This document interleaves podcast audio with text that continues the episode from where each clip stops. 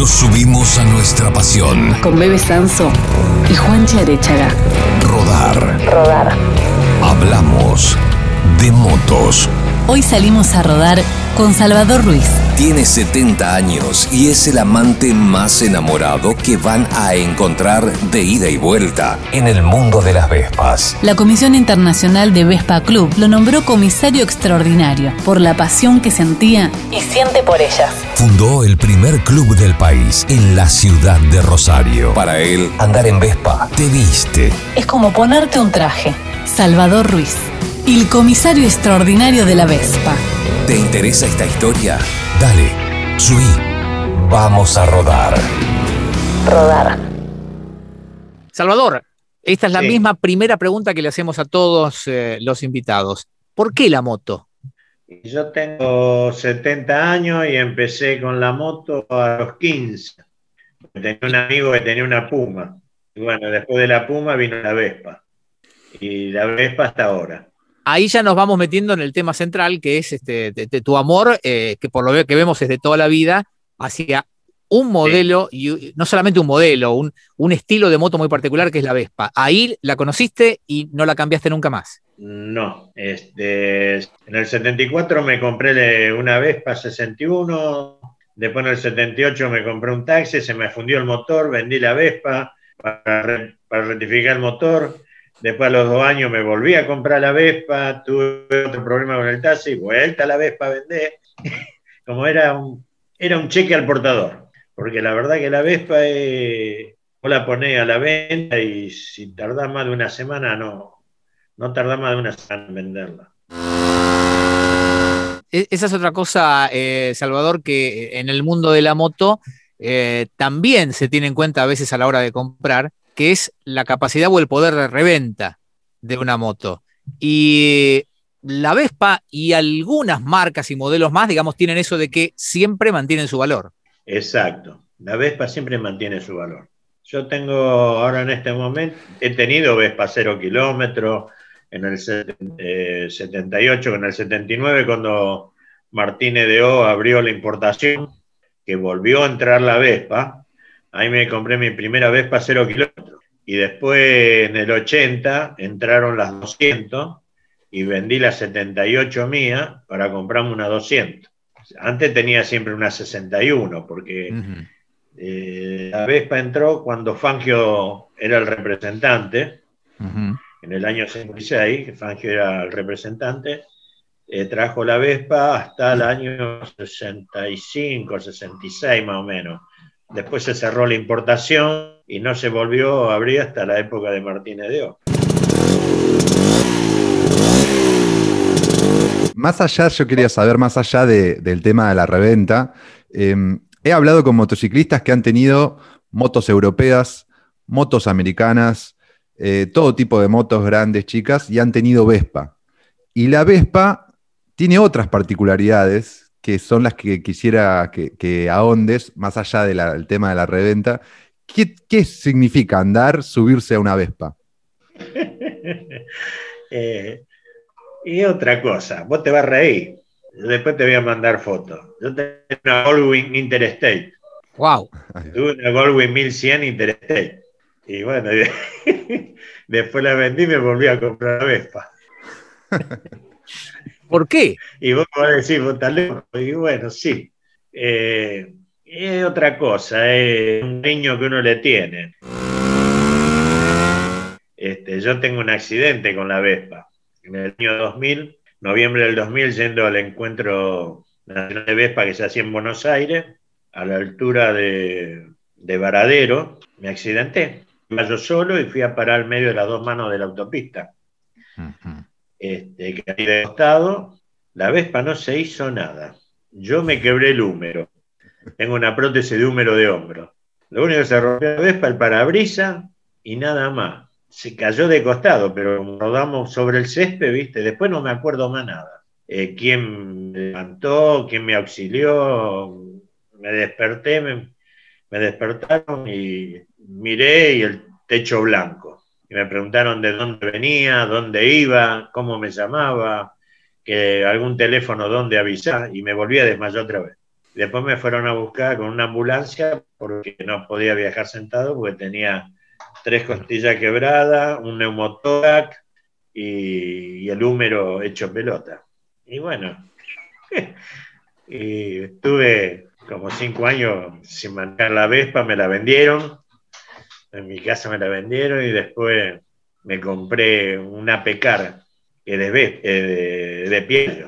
La Pecar es un motofurgón, que es 200 centímetros. Lo compré en la ciudad de Venado Tuerto y lo, lo reacondicioné todo le dejamos nuevo, cilindro, pistones, y con eso, bueno, me dejaron que anduviera con eso un tiempo. Y bueno, después vino un viaje a Chile y un muchacho amigo de Venado me dio una vez para 200 para viajar. Y cuando volví me dice, ¿no la que comprar? Le digo, no me van a dejar en mi casa. Bueno, convencí a la familia y bueno, me la compré. En este momento tengo una Vespa modelo 80.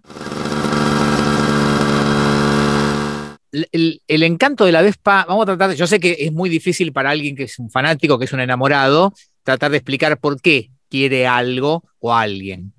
Ahora, el encanto, vos cómo, cómo lo podés eh, Em, explicar. Tiene que ver con, con el diseño, tiene que ver con lo estético, tiene que ver con las sensaciones. Digo, porque sensaciones, vos tenías una 1100, una Goldwyn enorme, con potencia, con velocidad, y vos decís, no, prefiero la Vespa. Algo hay ahí entonces. Sí, eh, qué sé yo, eh, es cómoda, liviana, ágil, podés llevar, tener una rueda de auxilio que es muy importante, sobre todo tener una rueda de auxilio, este, que nadie, no, ninguna moto trae, ningún scooter, el único scooter que tiene una rueda de auxilio es la Vespa.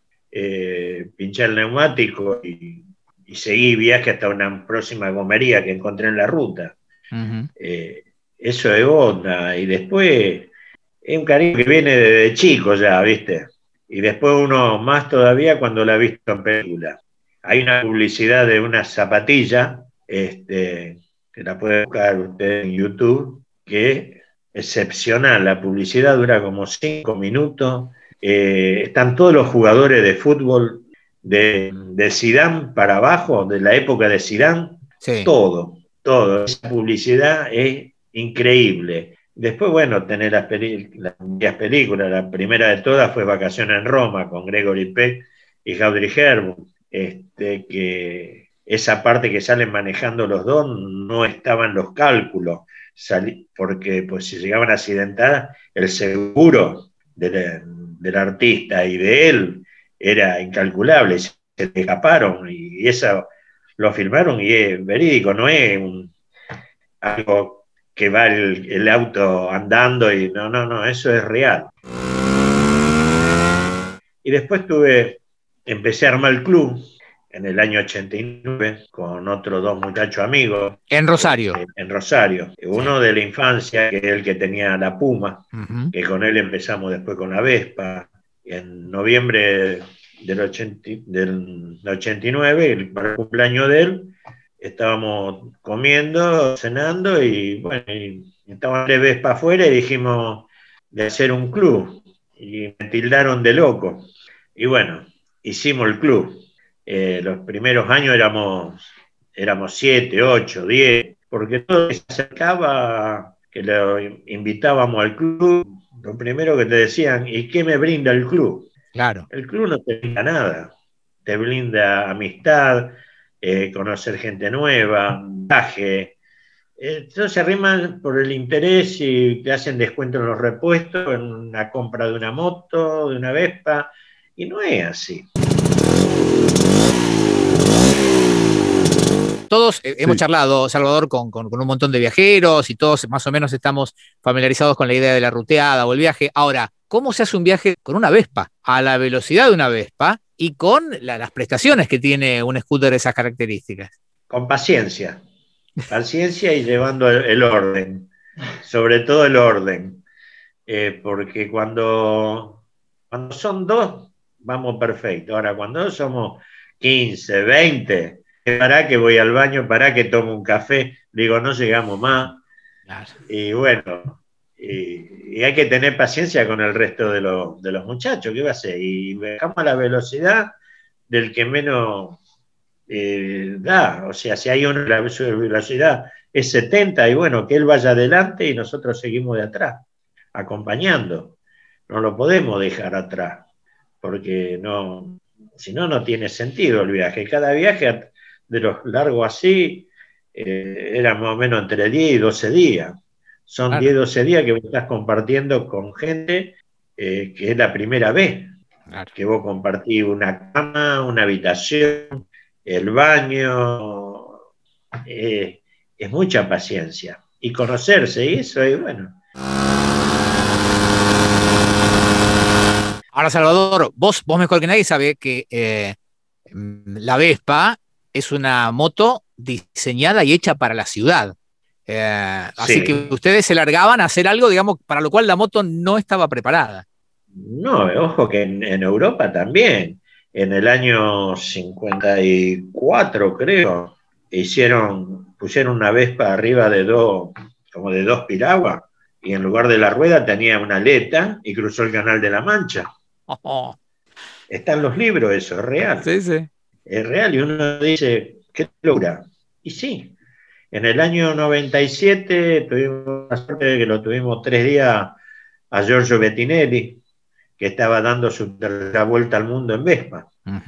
Y lo tuvimos acá tres días y él fue el que me dijo que armara un Vespa Club a nivel nacional. La verdad que me dio una tarjeta de él para que hablaba con la presidenta de la Federación Internacional de Vespa Club, que estaba en Roma, que era la señora Krista Solbach, la presidenta, una mujer muy amable, que actualmente sigo en contacto con ella, aunque ya no es mala presidenta, se ha retirado. Un día se me dio por escribirle, porque mi amigo me dice, y bueno, escribile, a ver qué es lo que pasa. Bueno, escribimos, y bueno, me puse en contacto con ella, vino el gerente de marketing de Piaggio Buenos Aires a Rosario, por intermedio del concesionario de acá, que era Jorge Borelli, y bueno, lo recibimos en la, sede del Motoclub Rosario.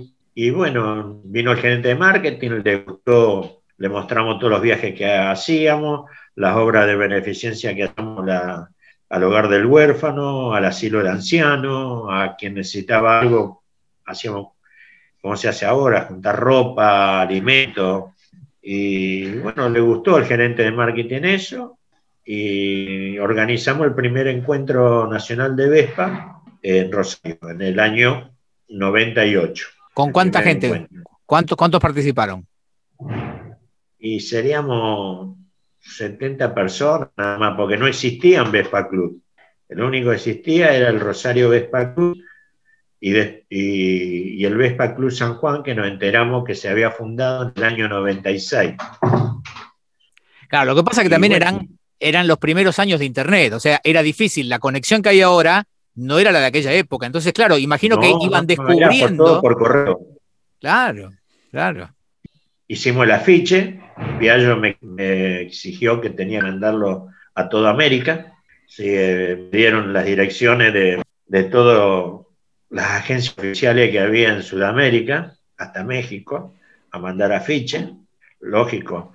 Después ellos me, nos pagaron a través de boleta y comprobante del correo, de la imprenta, nos reintegraron el dinero, hicimos el primer encuentro y vino, el Vespa Club San Juan y después vino gente de Buenos Aires, de Mar del Plata, de La Plata, de Córdoba y bueno, ahí empezó a formarse el Vespa Buenos Aires, el Vespa Club eh, Villa Carlos Paz, el Vespa Club Mar del Plata.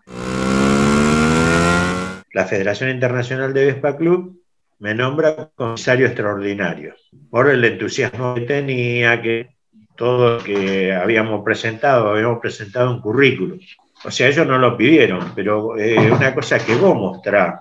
Claro. Este, una cosa linda, fotografía, recorte de diario, eh, todo. Entonces, este, la noche del encuentro, que se hizo en Rosario, en el 98, estaba el gerente de marketing, me llama al frente y me dice, tenemos una sorpresa para darte y saco una carta donde de, la, de Italia me nombran comisario extraordinario del Vespa Club Argentina. Me dan esta plaqueta. Ahí está. Me mandan de, de Italia. Comisario extraordinario. Nombrándome comisario extraordinario. Después yo me puse en contacto con Italia y Italia me pedía, por favor, tenía que armar seis Vespa Club, como mínimo, para poder llamar a elecciones por el Vespa Club Argentina.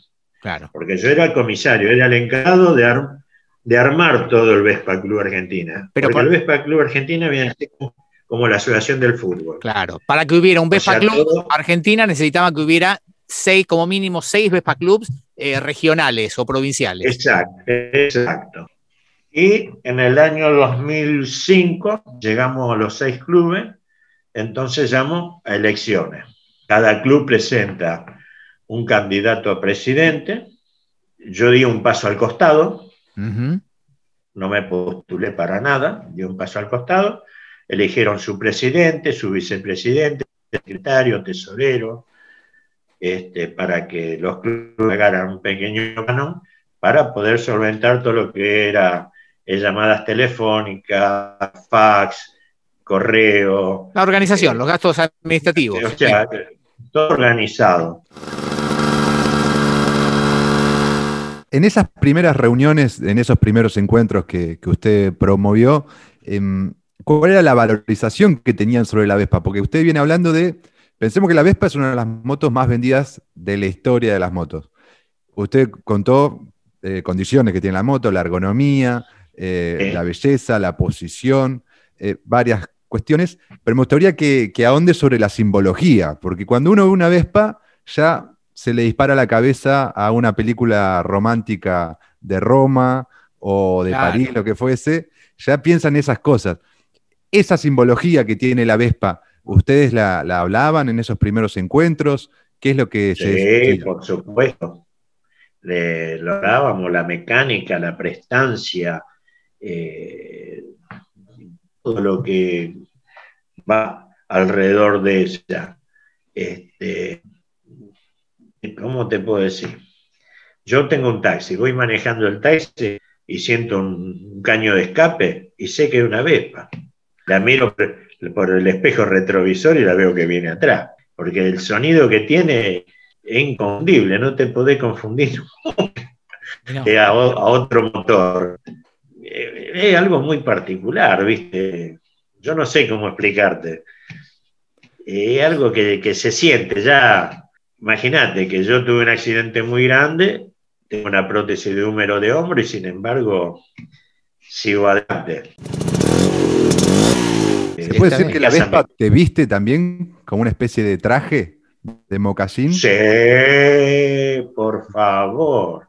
Tiene, justamente eso es lo que tiene. Vos podés ir de traje que no te va a ensuciar. No te va a ensuciar con aceite, no te va a ensuciar con grasa, no te va a ensuciar con olor a nafta. Eh, podés pasar un charco de agua que no te va a ensuciar. Eh, tiene... No te, arruina los zapatos, Salvador, que si no, todos andamos con el, zapato izquierdo arruinado, los que andamos en moto. Pasa siempre lo mismo. No, nada. Y bueno, antes la mujer viajaba del costado y apoyaba los pies en el peldaño de adelante. Ah, por la pollera, claro. Iban las piernas de costadito como, como, para, como para montar un caballo. Así lo hacían. Exacto. Y bueno, tiene eso, ¿viste? Eh, no te puedo explicar.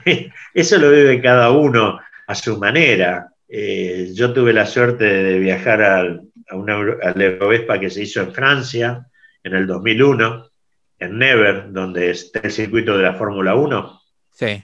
En Fort Chambal, en Never, estaba la fábrica del Vespa 400, ACMA, porque Piaggio fabricó un autito, la Vespa 400. Es como si fuera, viste, el NSU o el de Carlos, así esa forma. Sí. Vespa 400. En el Museo de Piaggio hay uno, que nosotros fuimos hasta, el Museo de, de, de Fangio y hay un Vespa 400. Me quedé pensando, Salvador, cuando hiciste toda la historia.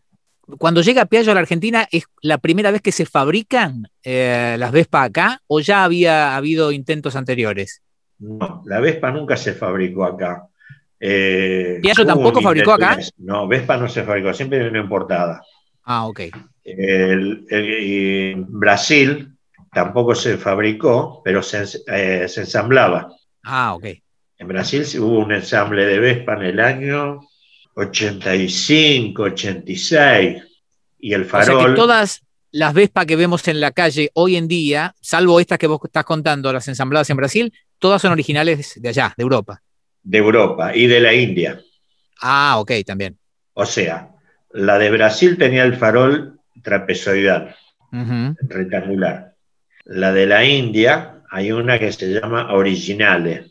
Esa viene de la India. La T5, la Excel, vienen también. Este, después el resto, toda italiana. Eh, Italia fabricó también Vespa para Estados Unidos, porque Estados Unidos le pedía con ciertas normas. Nosotros en el grupo hemos tenido muchachos que tenían tenido Vespa que han venido de Estados Unidos, que traía, ¿viste el farol trasero como el de la Honda 400? modelo 80. ¿Cómo el farol. Ah, ok. El farol de atrás, así redondito, como al estilo de la, de la Econo. Bien. Así. Vos abría el contacto y tenía la luz de ciudad permanente. Claro. No tenía manera de apagarla, prendía permanente. Y la canilla de, nafta era distinta a la tradicional que tiene la Vespa. O sea, para cada país están fabricados con norma de, de seguridad vial que pide cada país. Para Holanda se fabricó otra Vespa, ya en el año 2000, que venía en el buche del lado del motor, traía todo con, viste, esa felpa mullida, para que no, no, sonara tanto el motor, para que apaciguara un poco el, motor. y una carcasa abajo, donde está la caja de velocidades, para que no goteara aceite o líquido de freno. Cada país tenía su norma.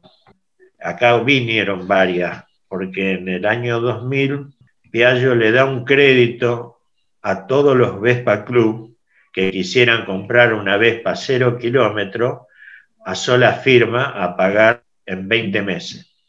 O sea, entregabas, me acuerdo que entregas 100 dólares y el resto eran 100 dólares por mes. Okay. Pero era como si dijéramos 100 pesos por mes.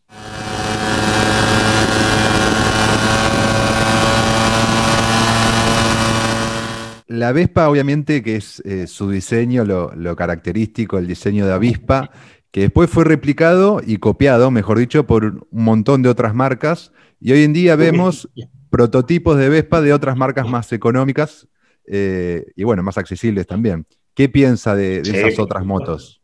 Este, lo cuenta que la Vespa nueva, que son centrífugas, eh, no, o sea, no pierden la línea, siguen, o sea, si bien es moderna la línea, sigue manteniendo la línea del buche, eh, más modernizada. Lo que tiene Vespa que es un monochasis, es un monocasco. No es un cuadro de bicicleta, sin ofender a otras marcas, después revestida con plástico. ¿Entendés? La Vespa es un monochasis entero, las Vespas nuevas, lo único que traen de plástico es el guardabarro y la guantera, que está atrás del, manubrio. Después todo, todo chapa. Claro, la, calidad se mantiene. Este, yo estuve en fábrica en el, 2001 y en el 2016, que tuvimos la suerte de viajar a otro Eurovespa, este, y fuimos con tres muchachos más, querían ir, bueno, yo les los incentivé a que juntaran plata juntando plata durante dos años porque nos fuimos 20 días. Y somos todos trabajadores, no, no, tenemos una empresa ni nada. Y bueno, y los llevé, visitamos la fábrica, nos mostraron el, el, armado. Y en la fábrica hay aproximadamente 1.500 mujeres trabajando de, de fábrica adentro. ¿Por qué? Porque la mujer tiene la mano más chica y más delicada para pasar cable, eh, para detalles de, determinación, y uno no, lo puede creer, y era verdad. O sea. ¿En qué ciudad está la fábrica? en Pontedera, a 18 kilómetros de Pisa. O sea, toda la ciudad de Pontedera vive de Piaggio. Piaggio tiene eh, jardín maternal, tiene jardín de infante, tiene primaria, tiene secundaria y tiene universidad. ¿Para qué? Justamente para que los empleados no se le vayan, los hijos no se vayan a otro lado.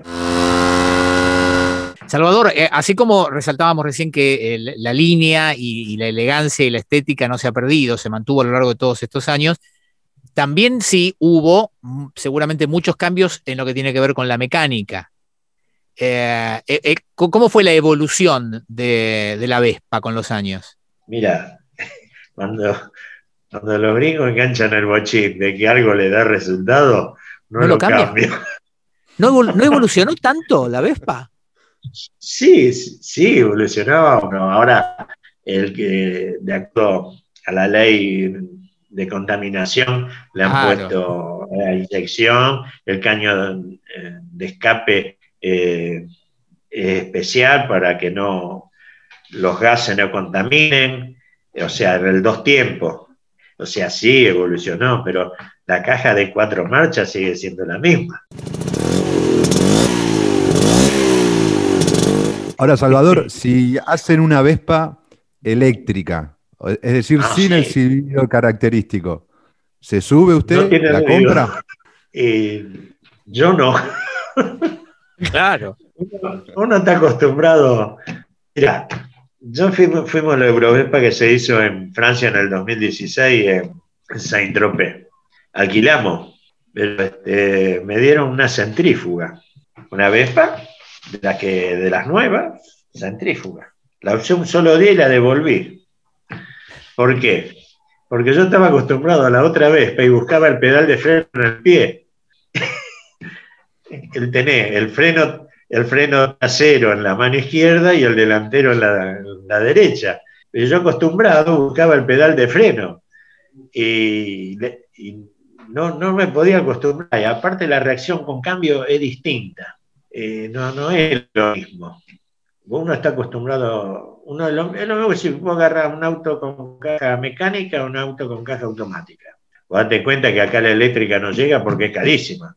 Sin embargo, están entrando motos eléctricas de otro lado. Es cierto. Pero no es lo mismo porque la eléctrica de Vespa sigue siendo el mismo monochasis. No es revestido en plástico. Entonces eso eh, se paga, tiene otra tecnología, eh, hay un muchacho que compró una de estas que son eléctricas, que han imitado mucho a la Vespa. Y la, batería, me dijo que si el día de mañana tiene que cambiar la batería, sale 70 mil pesos. En el grupo tenemos un muchacho, un chasis de 58, hizo una Vespa eléctrica. Me dijo, toma, anda una vuelta y probala. Tiene una salida, no tengo idea cómo sale, pero es terrible sale fuerte, pero no sentí ruido. Lo único que sentí es un silbido y nada más. Y también tiene los frenos en, uno en la, mano izquierda y el otro en la mano derecha. Le digo, pero escúchame, ya que hiciste tanto, le digo, ¿por qué no buscar la manera, le digo, de poner el pedal de freno en el pie? Claro, eso para vos no es andar en Vespa. No es andar en Vespa, es otra cosa. No, no, no. La verdad que no pero es linda.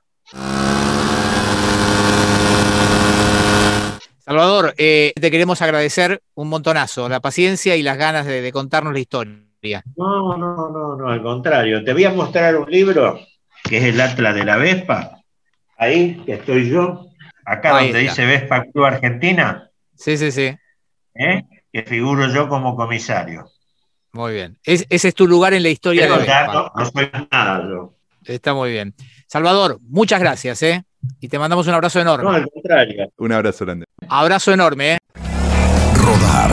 Rodar. Hablamos de motos.